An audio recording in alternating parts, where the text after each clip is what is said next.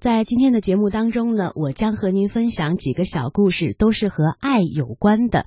呃，我听过一句很棒的话，叫做“如果我们不能成为别人生命当中的礼物呢，就不要出现在别人的生命当中。”哎，想想这句话还真的是有道理哈。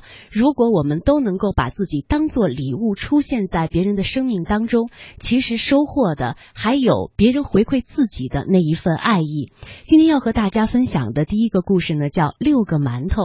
这是一个女孩在成长过程当中所感受到的温暖。我相信，在听过这个故事之后啊，可能很多的朋友都会有共鸣。它或许呢，会唤起我们在嗯学生时代那些非常温暖的记忆。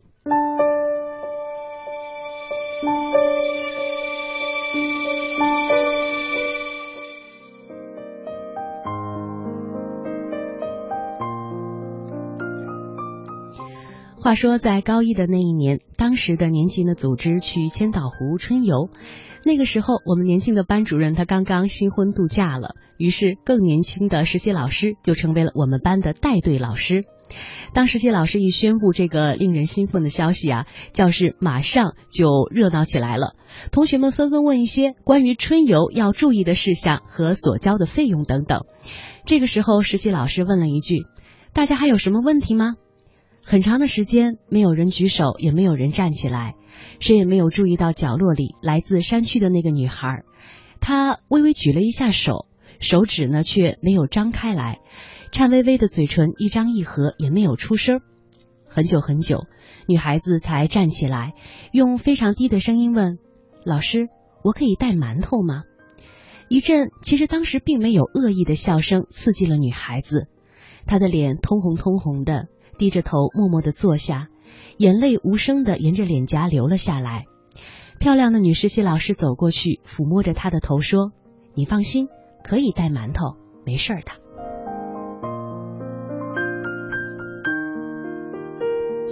在出发的前一天，女孩子拿着饭票买了六个馒头，然后低着头，好像做贼似的跑回了宿舍。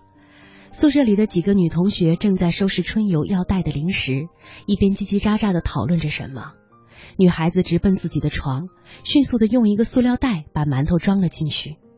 女同学的讨论声似乎小了下去，而女孩子的眼眶红了。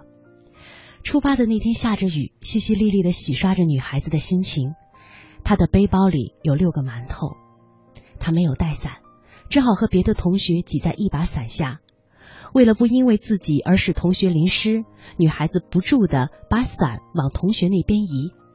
等赶到目的地的时候，女孩子有一半的身子都湿了，身上的背包也湿漉漉的。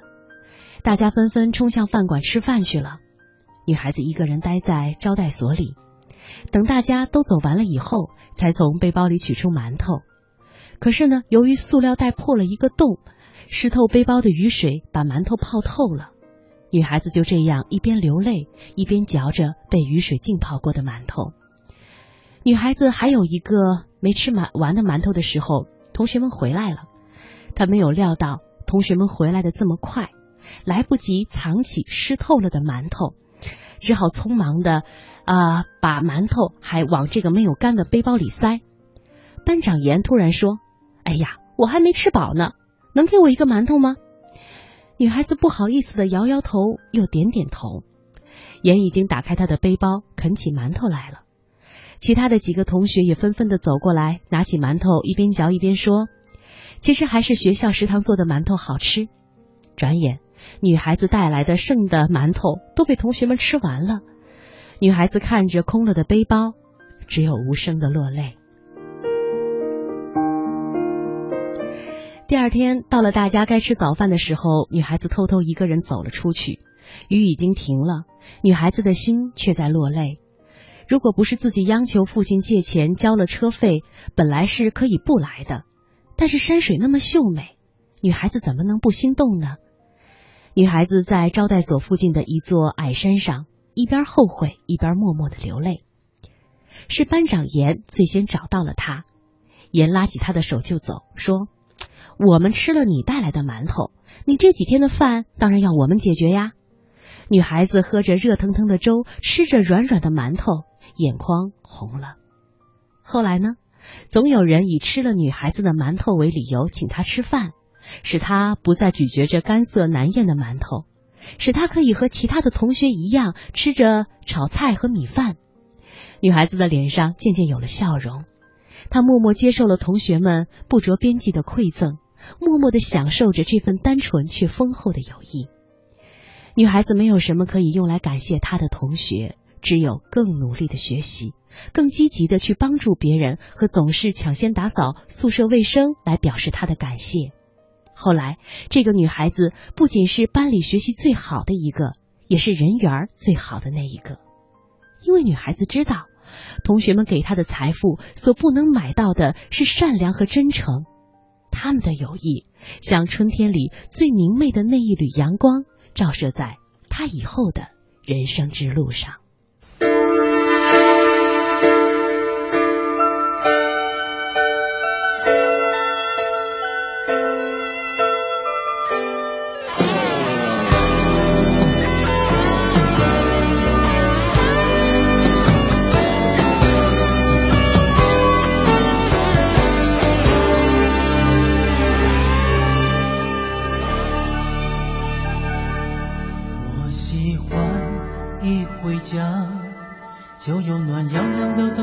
在等待。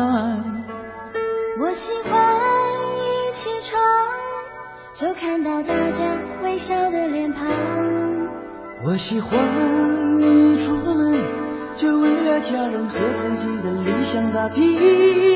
我喜欢一家人心朝着同一个方向眺望。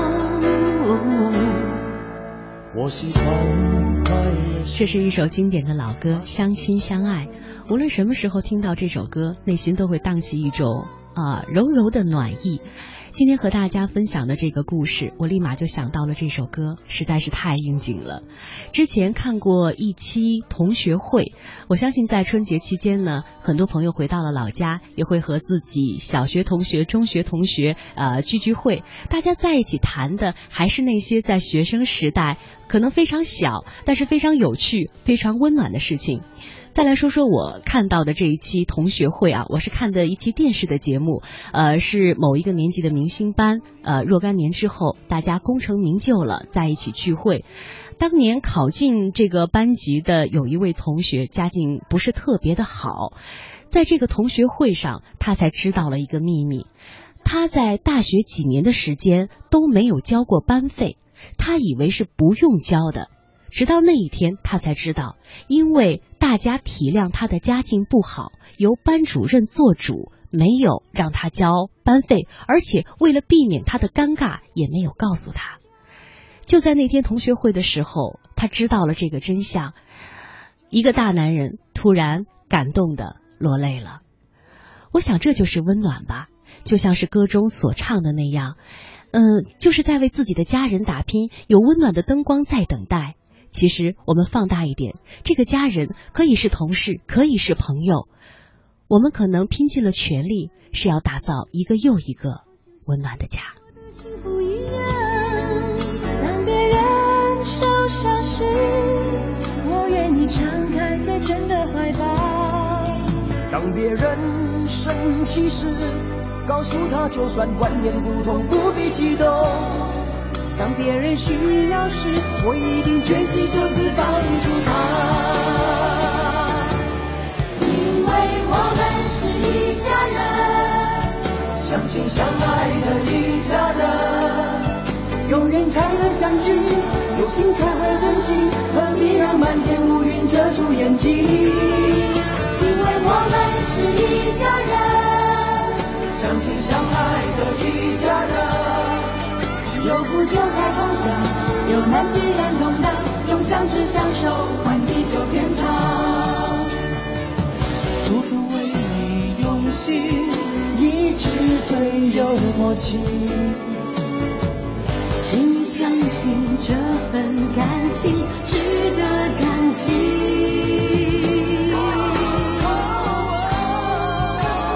因为我们是一家人。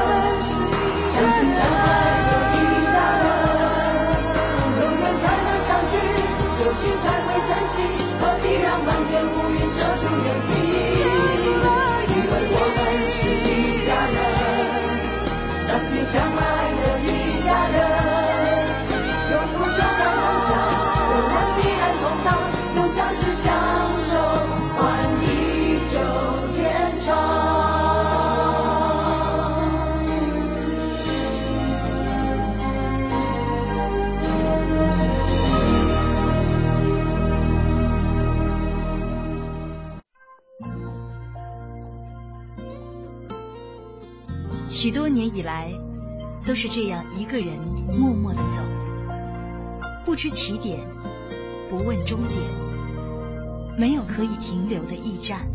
密密麻麻的高楼大厦，找不到我的家。在人来人往的拥挤街道，浪迹天涯。任淡淡的风穿过单薄的身体，岁月与年华都从脚下走过，只有身边扬起的尘土，为历尽的艰辛做最忠实的记录。给我一个小小的家，蜗牛的家，当风遮雨的地方，不必太大。青青草有约，在漂泊的岁月里，为你的心安一个家。一个属于自己温暖的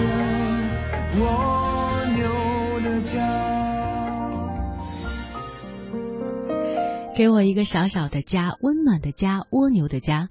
我相信这是很多人内心当中的梦想。家中有一盏为自己亮着的灯，有一个等候自己归来的人，这是多少人的梦想？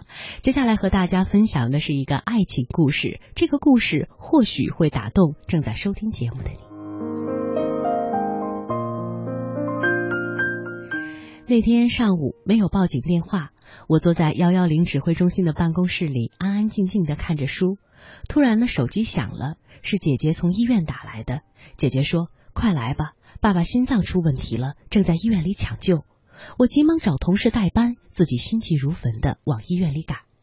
冲到抢救室门前，我仍然没有放慢速度，与一个端着托盘推门而出的小护士撞了个满怀，把盘里的注射器、酒精瓶等稀里哗啦的撞了一地。只因看见老爸闭眼昏睡，身体连接着各种仪器，输液瓶里的药一滴一滴的往下滴，我竟然忘了道歉，直扑到老爸的床前。坐在床边的姐姐责怪的瞪了我一眼，示意我赶快帮小护士收拾东西。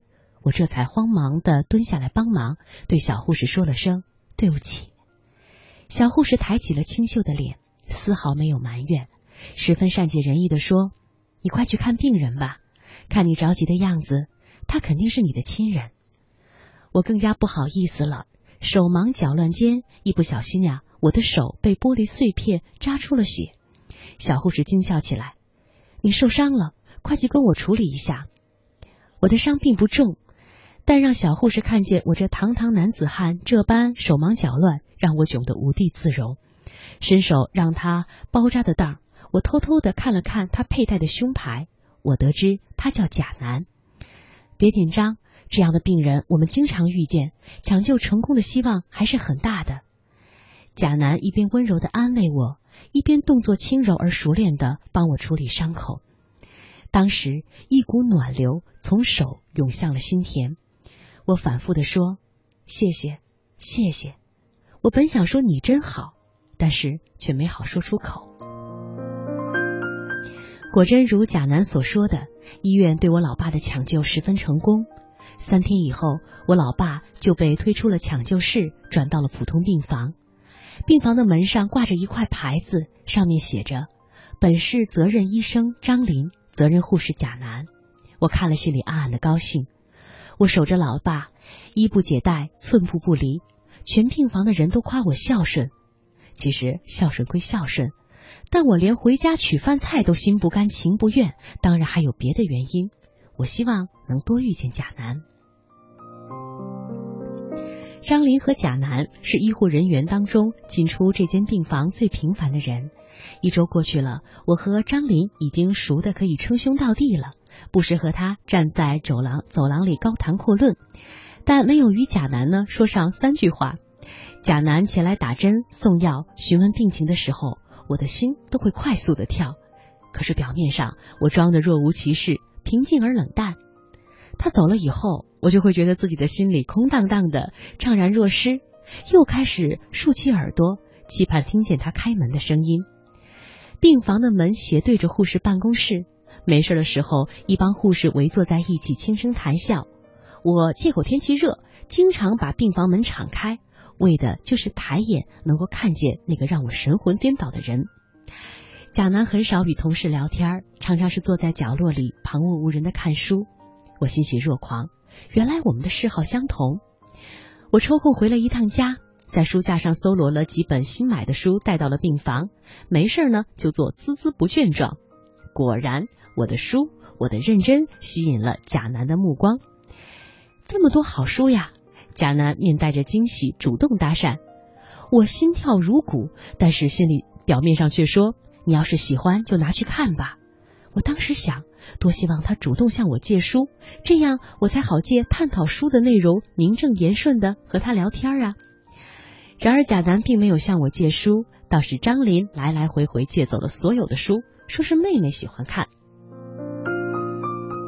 就这样，一直到了老爸出院，我也没有鼓起勇气与贾楠套近乎。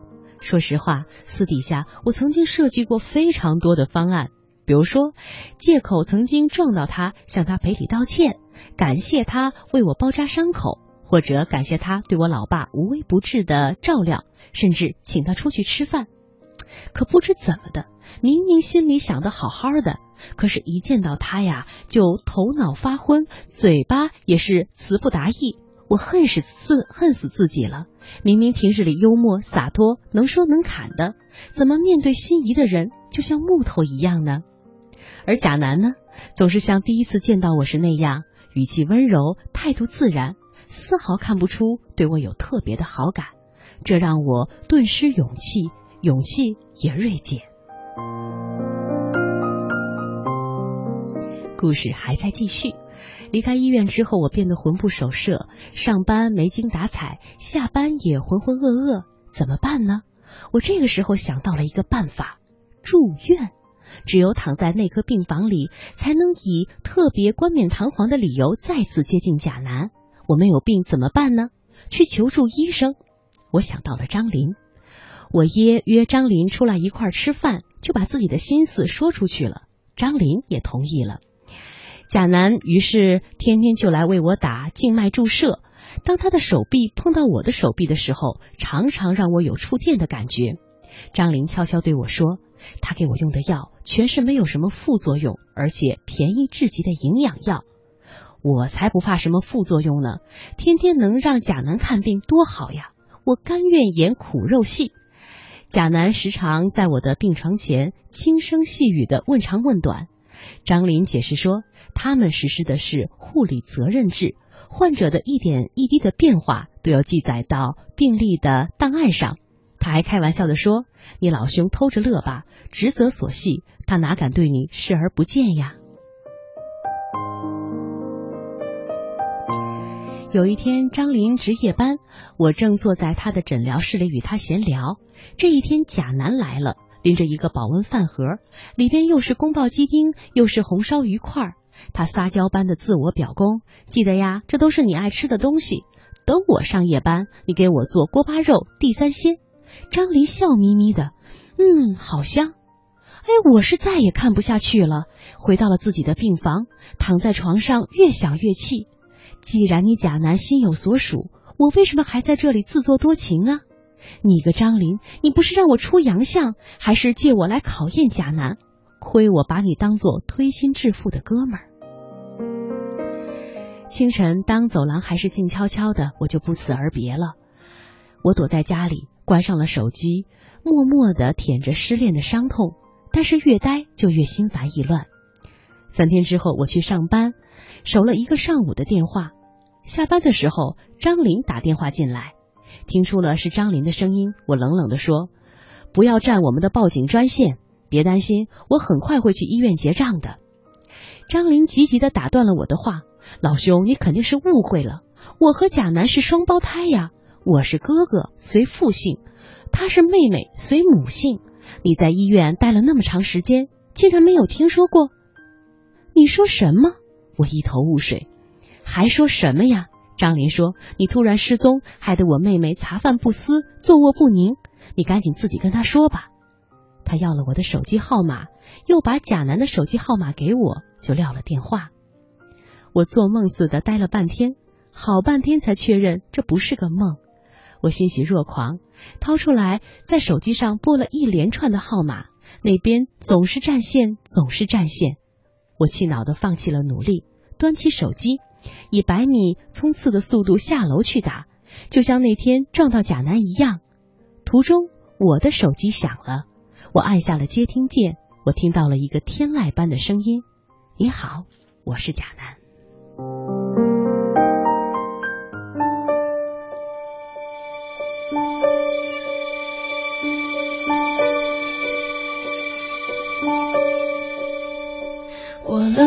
是不想被看出，太容易被感动冲击。我比较喜欢现在的自己，不太想回到过去。我常常为我们之间忽远忽近的关系担心或委屈。只一句话就刺痛心里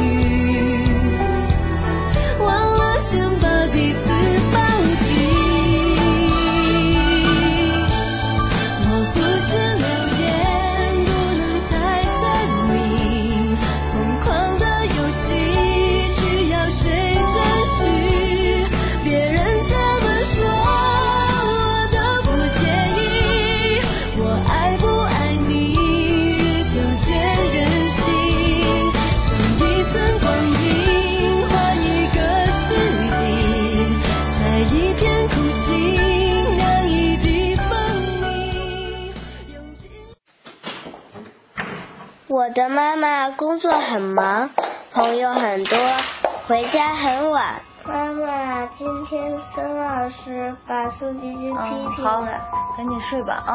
妈妈明天早上还上班，你还上学呢，好吗？我爱妈妈，妈妈也爱我，可是她不知道我想什么，我也不知道她想什么。那我现在正在看你的这个计划。我的爸爸总是在讲电话，他的每一通电话好像都很重要。反正我也没什么话想对他讲，他大概也不晓得要对我说些什么。你有工作，我也有工作；你有应酬，我也有应酬。有时候他们还好，有时候吵得很凶，我也有啊。有时候都不说话。孤单的时候，我会抬头望望星空，不知道有没有一颗星星是我。我真想告诉爸爸妈妈，我还是个需要陪伴的娃娃。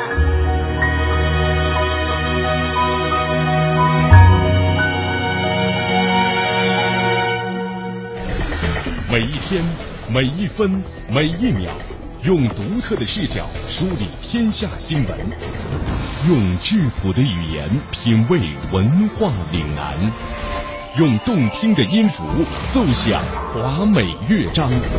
听新闻，品文化。这里是 FM 八十七点八，一零四点九，AM 一二一五，中央人民广播电台华夏之声。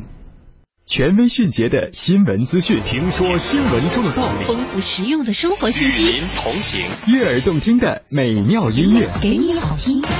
欢迎登录各大手机软件应用商店，搜索“华夏之声”或“香港之声”，您就可以下载到软件，实时收听，随时点播《华夏之声》、《香港之声》节目。华夏之声、香港之声手机 App 为您提供高质量的听觉享受，打造收听广播的完美体验。大家好，我是冯远征。快过年了，大家都急着回家团圆。这几年，每到临近春节，在南方就会出现一支摩托车返乡的铁骑大军，浩浩荡荡，甚是壮观。在这儿，我给大家提个醒：摩托车安全系数低，可得多加小心。出发前要先检查好车况，机油、轮胎、车灯、刹车、链条等都没有问题了才能出发。摩托车比汽车稳定性差，所以骑行时要集中精力，不能超速。如果遇到恶劣天气，就等天气转好再走。还有，过年回家免不了要给家人捎带一些礼物，但骑摩托车就别带太多了，尤其是超高超宽的东西。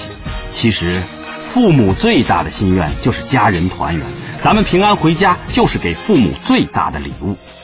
我是冯远征，我在国家应急广播提醒您：摩托返乡要安全，谨慎驾驶保平安。中央人民广播电台联合香港青年交流促进联会精彩呈现《梦想舞台二零一六》，为你的梦想加油助力。即日起至四月十七日，分享你的梦想故事，角逐共十四万港币的圆梦启动金。让我们为你的梦想筑起平台，为你找到逐梦的同行者，为我们的梦想注入生命力。详情请登录央广网，三 w 点 cnr 点 cn。有一个孩子独自在外打拼，有成功的喜悦，也有更多奋斗的艰辛。可是，一直以来。在前进的道路中，面对困难，他始终选择微笑，去坚强面对，因为在他的背后有一个温暖的家。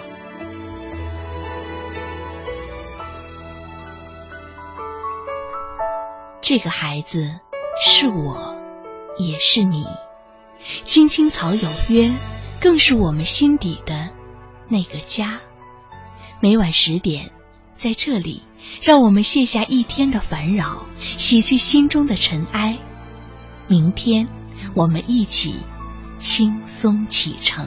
话不停在吵，老板不停的闹，总逃不开工作表，做完了又来了，怎样也甩不掉。回家感觉真好。别管世俗纷扰，把一整天的面罩、忙和累的大脑都往热水里泡，让每一颗细胞忘掉烦恼。我的。家就是我的城堡，每一砖一瓦，用爱创造，家里人的微笑是我的财宝。能回家才知道自己真的重要。双手。这个编花有一点长，但是我每次都会把它放完。每一次呢，我都会听到刘德华的这几句歌词的时候，都会感动的不行，内心也会非常的柔软。家就是我们每个人的城堡。呃，欢迎大家在半点之后继续停留在青青草有约，我是君阳，在大年初四陪伴您。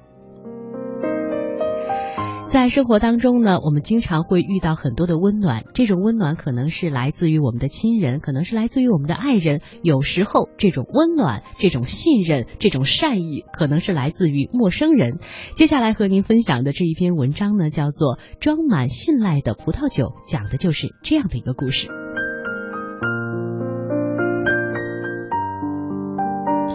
作者呢，他是生活在国外的一位华人，他讲述了自己亲身经历过的一个故事，在接下来呢，和您一起分享一下让他觉得温暖的一个生活片段。刚来新西兰那会儿啊，因为心急，在二手市场花八十块新币买了个冰箱，但是冷藏的效果非常的不好，有杂音，而且耗电量非常的大，我就想把它卖掉，另外买一个新的。买一个新的吧，大概要花一两千元的新币，所以我觉得还是二手的划算。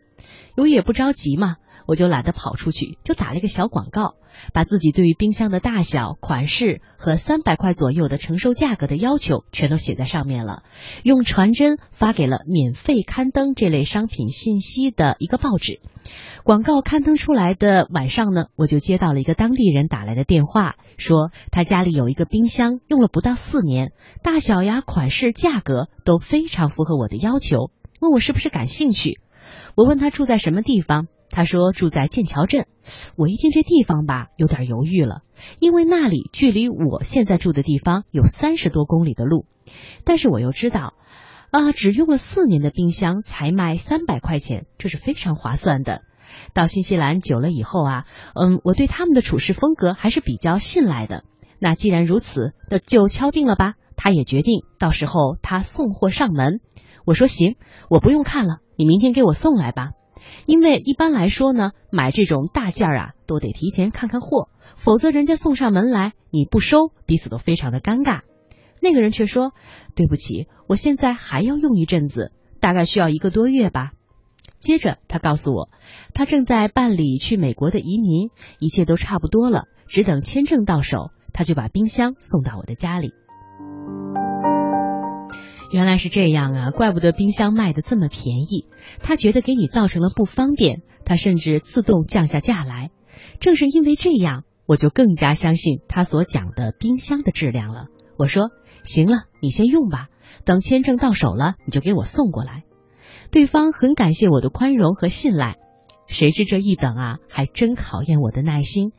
因为事情有了变化，一个多月以后，那人突来打突然打来电话对我说：“对不起，签证还没有批下来，我还在等待之中，因此啊，冰箱我还不能给您送来。那您是不是买其他的冰箱？”我想了一想，说：“算了，我继续等吧，我还是买你的冰箱。”这一回他没说要等多久，大约他不知道。呃，也要等多久，所以不能给我一个确切的日期，我也就没有继续问。既然已经答应等他了，再问也是没有用的。何况我还有一个冰箱，先凑合着用呢。这期间呢，有两个当地人给我打过电话，说他们有非常符合我要求的冰箱卖。我甚至忍不住去距离我家较近的一个老太太家看了看她的那个冰箱，哎，的确是个很不错的冰箱，只是体积大了一点，用的久了一点。但是可以讲一点价，大概两百八十元就能够买下来。其实您也听出来了，用不着多想，我完全可以当时就拍板定下来。对于剑桥镇的那个卖家，打个电话告诉他就是了。反正我一分钱的押金也没有出，他还不知道要等多久呢。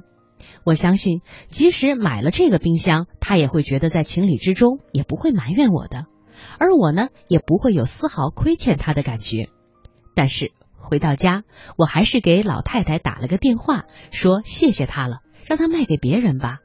我在心里对我自己说，不买他的冰箱有两个理由：一不是最理想的冰箱，我以为剑桥的那个冰箱最理想；二是为了一份信赖。我是一个中国人，我要让外国人觉得咱们中国人是讲信用的。我当时的确是这么想的，一点也不想把自己拔高。出国以后，我真正的意识到“中国”二字在我心中的分量。这样一等，居然等了半年。就在我因为学习忙的差点要忘记冰箱的时候，一天晚上我突然接到了一个电话，剑桥打来的。那个人有一点不好意思的问：“你还要冰箱吗？”我反问道：“你签证下来了吗？”我们都很兴奋，说好了第二天他将冰箱送上门来。第二天一大早，他与一个朋友开着货车，果然按照我提供的地址，将冰箱小心翼翼地送到了我家。嗯，真棒的冰箱，最流行的款式，全封闭的乳白色，比我想象当中的还要理想。一个朋友买了一个二手冰箱，还不如这个花了五百多块呢。我真是太高兴了。两位老外不让我动手，将冰箱完全摆好，才笑盈盈的看着我，仿佛在说：“怎么样，哥们儿？”我赶紧付钱，并请他们喝中国茶，但他们说不用了，太忙了。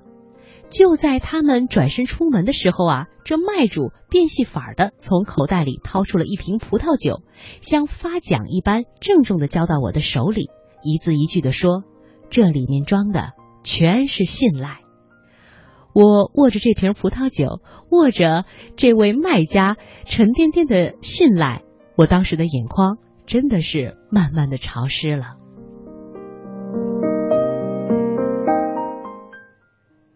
家两堵墙，前后百米长，得意中间走，你站站两旁。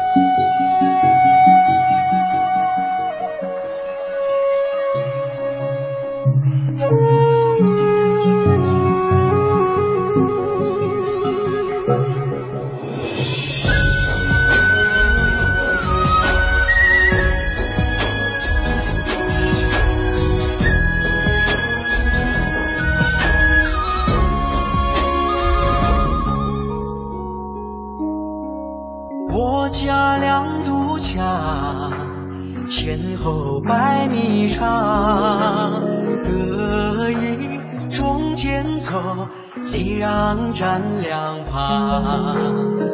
这是在今年的春晚大家听到的一首歌曲《六尺巷》，无论是歌中所唱的内容，还是故事的本身呢，都是大家并不陌生的。我想这首歌和我今天和大家分享的这个故事呢，有很多相似的地方。虽然发生的地点不一样，虽然主人公不一样，但是所讲的都是陌生人之间的理解、宽容、善意和爱。又何妨？长城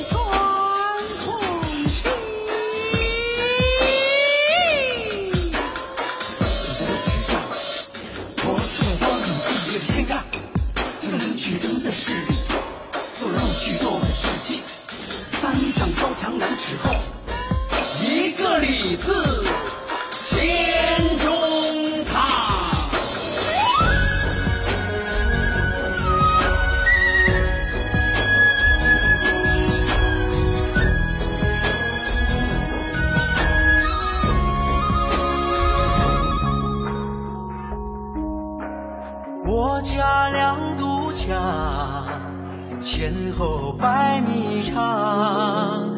得意中前走，礼让站两旁。我家一条巷，像隔六尺宽，包容无限大，和谐是中藏。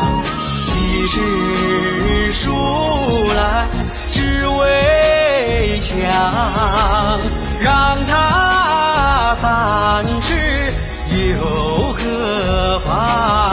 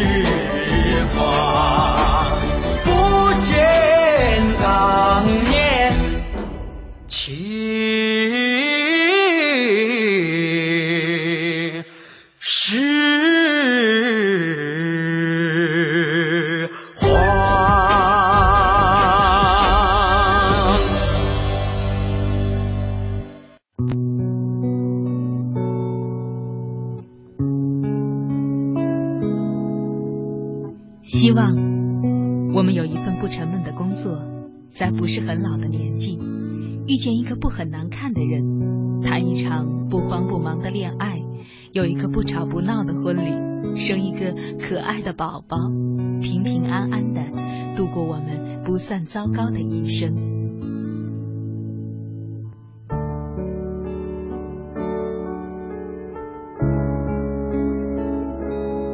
青青草有约，陪伴你度过，即使是平凡，但却不平淡的一生。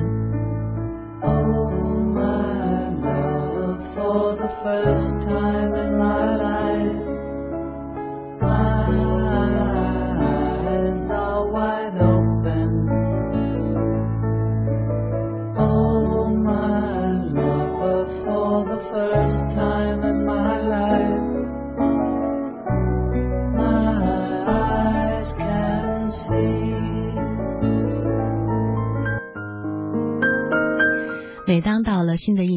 的时候，我们总会送上自己的新年的祝愿，希望我们的朋友、我们的亲人、身边的每一个人都能够万事顺意。呃，万事顺意，这是一个特别美好的祝愿。但是在生活当中，我们都不可避免的会遇到一些工作上、生活上的波折，它一定是有起伏的，也在考验着我们的智慧。当生活当中出现了一些波折的时候，该怎样去面对？该怎样去？找到那些正能量。接下来将和您分享的这一篇文章呢，是来自于美国著名的脱口秀主持奥普拉·温弗瑞，他要和年轻人谈三件事。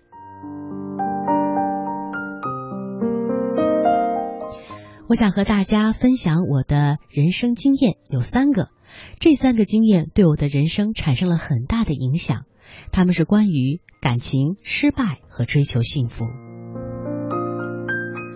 话说，我大学退学一年之后，我得到了一个主持六点钟新闻的机会。这对于当时才二十二岁的我来说，真是个天上掉下的馅儿饼，我得意极了。那时仿佛这是世界上最重要的事，我当时非常的自豪，因为我终于有机会去效仿我的偶像芭芭拉·沃尔斯特，而他正是我从业以来一直尽力效仿的对象。那个时候我二十二岁。每年挣两万两千美元，我遇到了我最好的朋友盖利，他在电视台做实习生。他说：“我的天哪，真难以置信！你才二十二岁，你每年就能挣两万两千美元。想象一下吧，当你四十岁的时候，你每年就会挣四万美元。但是当我真的四十岁的时候，我很高兴，这并没有成真。”短短的八个月之后，我就失去了那份工作。他们说我太情绪化了，但因为他们不想违背合约，就让我去主持一档脱口秀的节目。从我主持那档节目一开始，我就好像感觉回到了家一样。我意识到，电视不应该仅仅是一个娱乐场，更应该是一个以服务为目的的平台，以帮助他人能够更好的生活。当我开始主持节目的时候。就像呼吸一样，感觉好极了。这就是我工作真正的开始。这是我学到的经验。当你做的是一份你喜欢的工作时，那个感觉棒极了。无论你能挣多少钱，你都会有很大的收获。但我同样告诉你，钱很美好。我不会站在这儿告诉你们，成功与钱无关，因为钱是好东西。我喜欢钱，它能买东西。但是。拥有很多钱，并不能使你自然而然的成为一个成功者。你想要的是钱和意义。你想你的工作有意义，因为有意义会使你的生活真正的充实。你所希望得到的是被信任、被珍视、被钟爱你的人包围，这才是你真正富有的时候。因此，第一个经验就是跟随你的心灵。如果感情感觉对了，就继续前进。感觉不对，那就不要做了。现在我想谈谈失败。没有一个人一生是一路顺利的，我们都会遇到困难，受到挫折。如果事情出错了，你进入了死胡同，这正是生活在告诉你是时候改变了。所以，每当遇到失败、危机和任何困难的时候，我都会问：他教会了我什么？只要你吸取了教训，你就会继续前进。如果你真正吸取了教训，你就会顺利的通过考验，不用再去经受失败了。如果你没有吸取教训，它会以另外一种形式出现在你面前，并给你上这一课。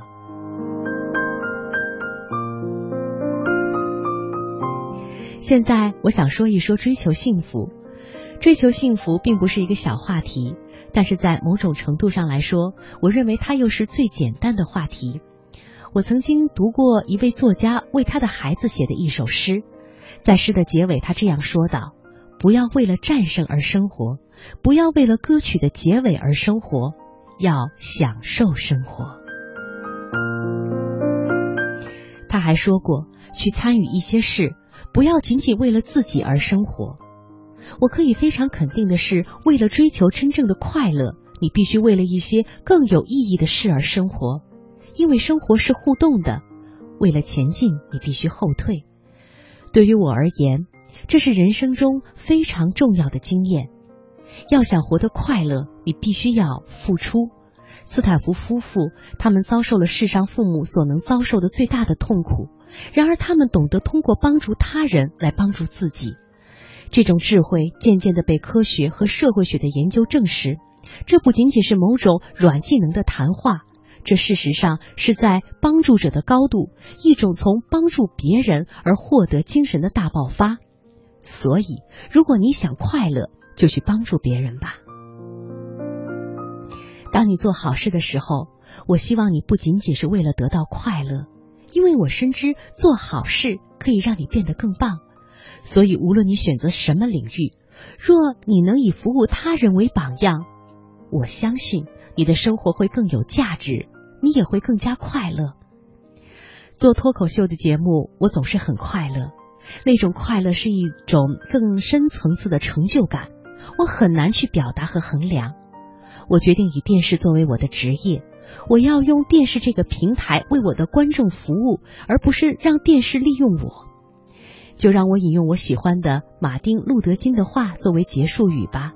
他说：“不是所有人都会出名，但每个人都可以变得伟大，因为伟大是通过为他人服务而界定的。”你们当中学历史的人可能会接到知道他接下来说的话：为别人提供服务，并不一定要有大学学历，并不一定要懂主谓一致，也并不一定要认识柏拉图和亚里士多德。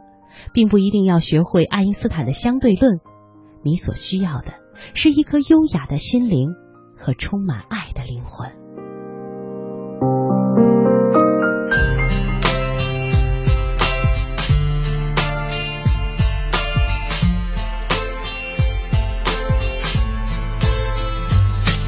每次我坐在这里，想到收音机旁的你，总是觉得很好奇，不知道你现在。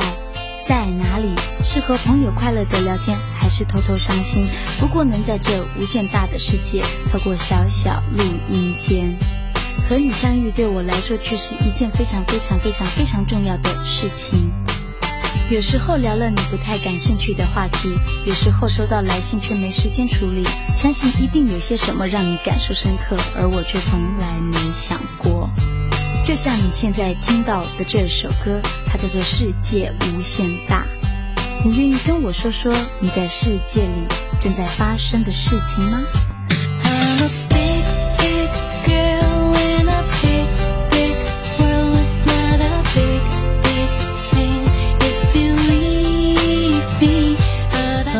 首歌，让我想起了最近听到的一句话，说其实人生啊，它很像是一个橄榄球，就是我们人生的组成。呃，最聪明的人和最笨的人其实都非常非常的少，我们大多数人都是处在橄榄球的这个中间的部位。之所以有些人能够站在人生和事业的顶端，是因为他们懂得坚持，懂得在遇到挫折和困难的时候，用另外一种眼光来看待他们所遇到的这些问题。总能能。够在其中找到完善自己的力量。所以在今天节目的最后呢，想和你共同分享的是，希望在新的一年，我们都能遇到那个更勇敢、更勤奋、更专注、更美好的自己。也许生活当中会有一些挫折，会有一些困难。但是，希望这些都能够被智慧的我们一一化解。非常感谢各位的收听，我们下期节目再会。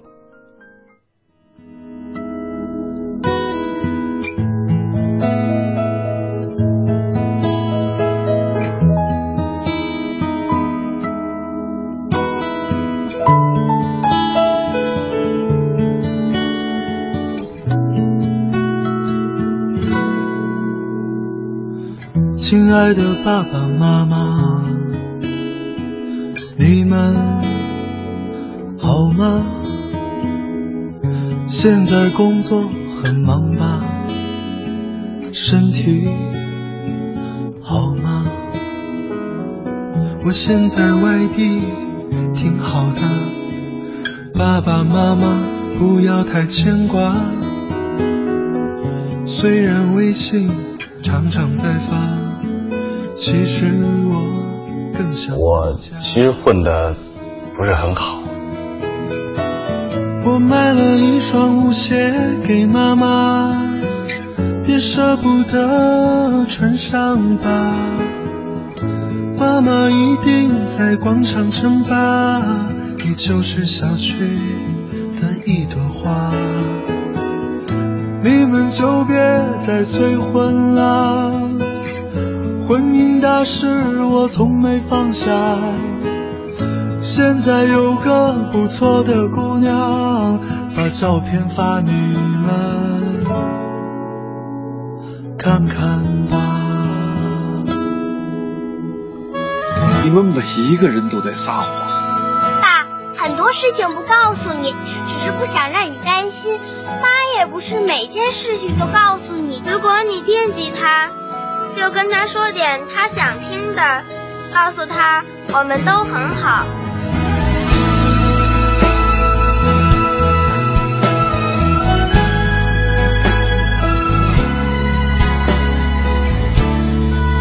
养狗啊，就跟养孩子一样，在一块待着呢，烦；分开了又想。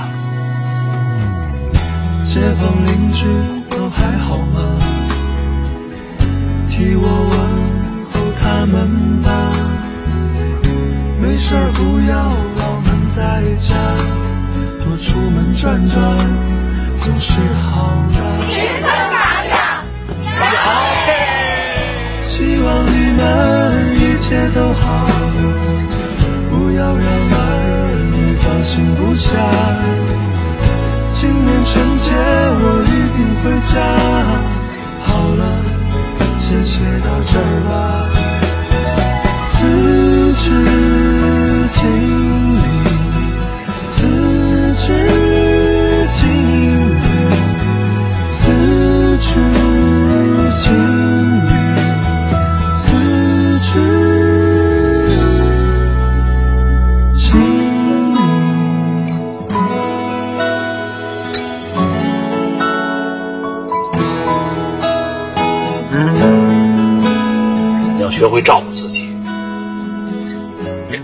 一。些危险的事情。